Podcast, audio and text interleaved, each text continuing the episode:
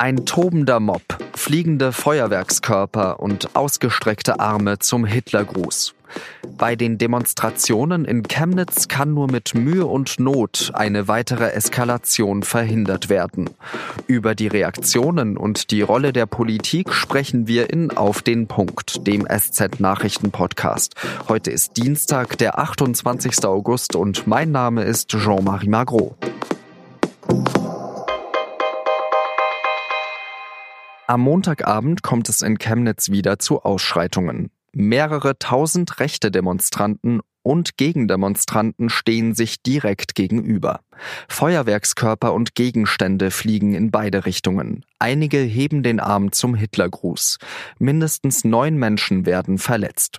Am Dienstag fordert Sachsens Ministerpräsident Michael Kretschmer einen Kampf für eine offene Gesellschaft. Und dieser Kampf, meine Damen und Herren, geht uns alle an. Wir brauchen einen Ruck in Deutschland, auch in der sächsischen Gesellschaft. Wir brauchen die breite Unterstützung aus der Bevölkerung, um diesen Kampf gewinnen zu können. Dass Kretschmer sich so äußern muss, hat mit der Chemnitzer Nacht von Samstag auf Sonntag und deren Folgen zu tun. Ein 35-jähriger Deutscher stirbt nach einer tätlichen Auseinandersetzung im Krankenhaus.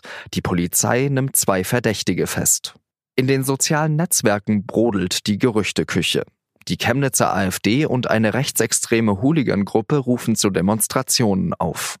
Das Chemnitzer Stadtfest wird vorzeitig abgebrochen. Am Sonntagabend bewegen sich dann etwa 800 Menschen durch das Stadtzentrum und skandieren Parolen wie Das System ist am Ende, wir sind die Wende.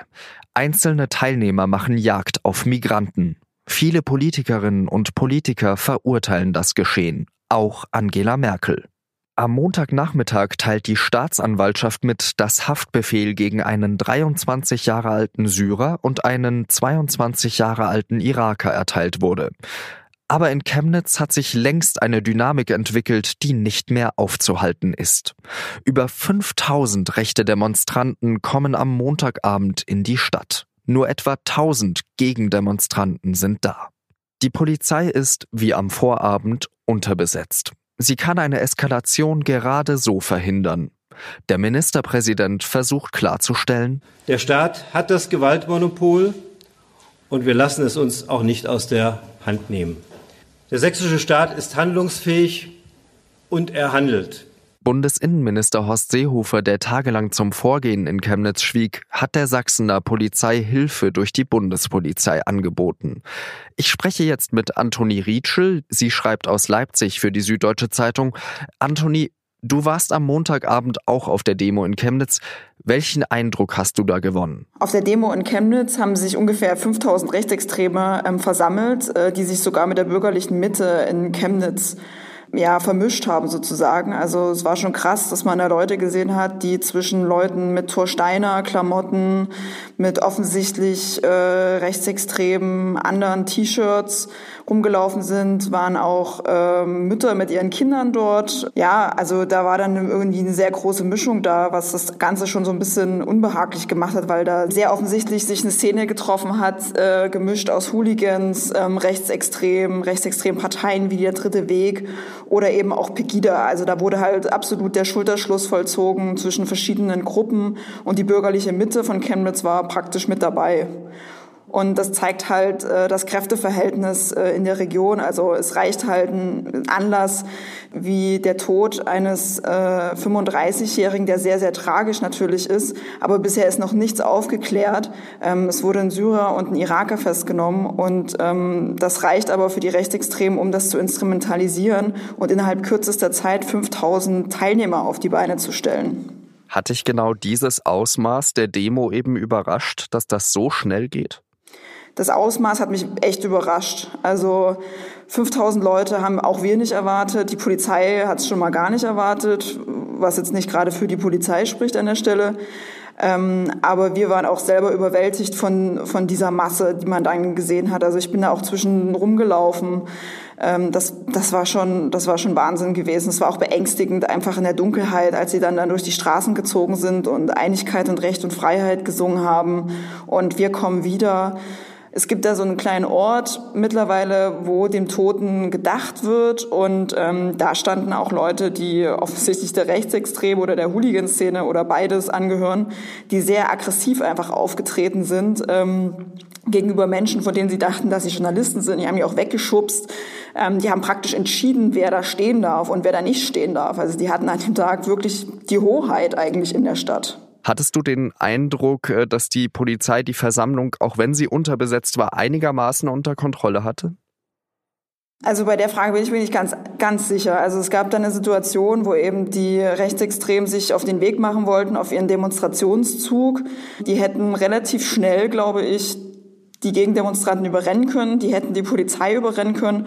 Also wir und andere Journalisten waren uns eigentlich gestern relativ einig, dass die Polizei die Situation zuweilen nicht im Griff hatte und dass es eigentlich nur einigermaßen glimpflich abgelaufen ist, weil die Rechtsextremen und die Hooligans sich benommen haben.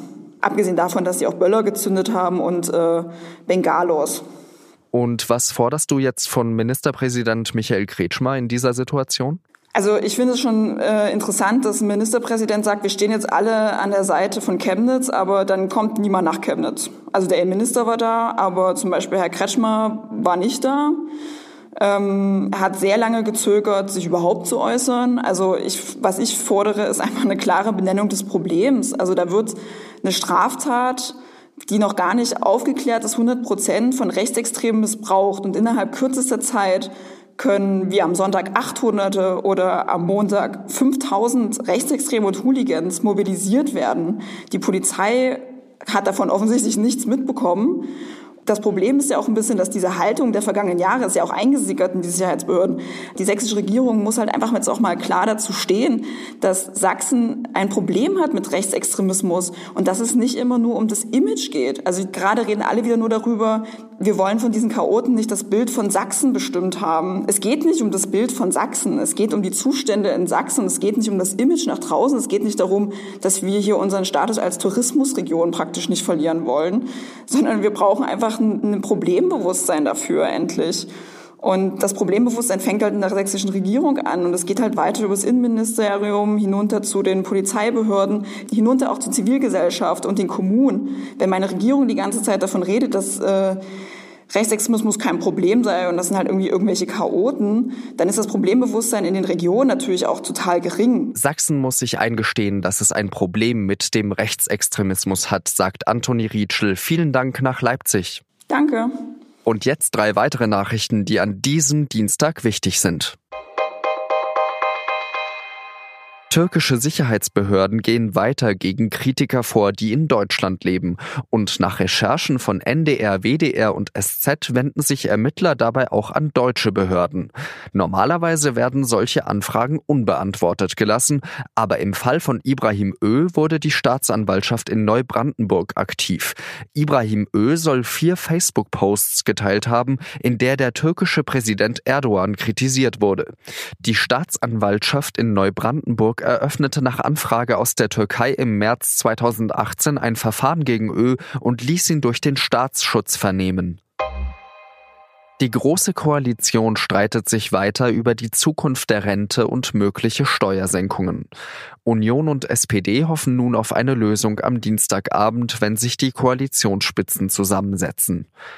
Arbeitsminister Hubertus Heil möchte vor allem erreichen, dass das Rentenniveau bis ins Jahr 2025 nicht unter 48 Prozent fällt. Der Union fehlt in dem Paket aber eine Senkung der Beiträge für die Arbeitslosenversicherung.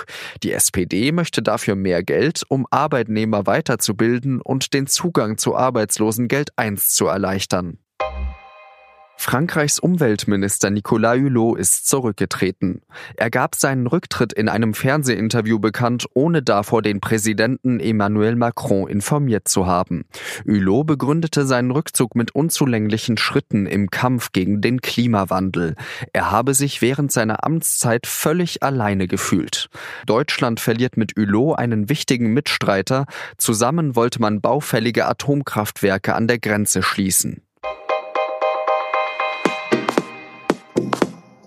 Das war auf den Punkt der SZ Nachrichten Podcast. Redaktionsschluss war 16 Uhr. In der Mittwochsausgabe der SZ schreibt Katrin Zinkant aus der Wissensredaktion auf der Titelseite darüber, warum ein Nickerchen im Büro doch eigentlich eine ganz gute Sache ist. Ich wünsche Ihnen eine schöne Zeit und sage Adieu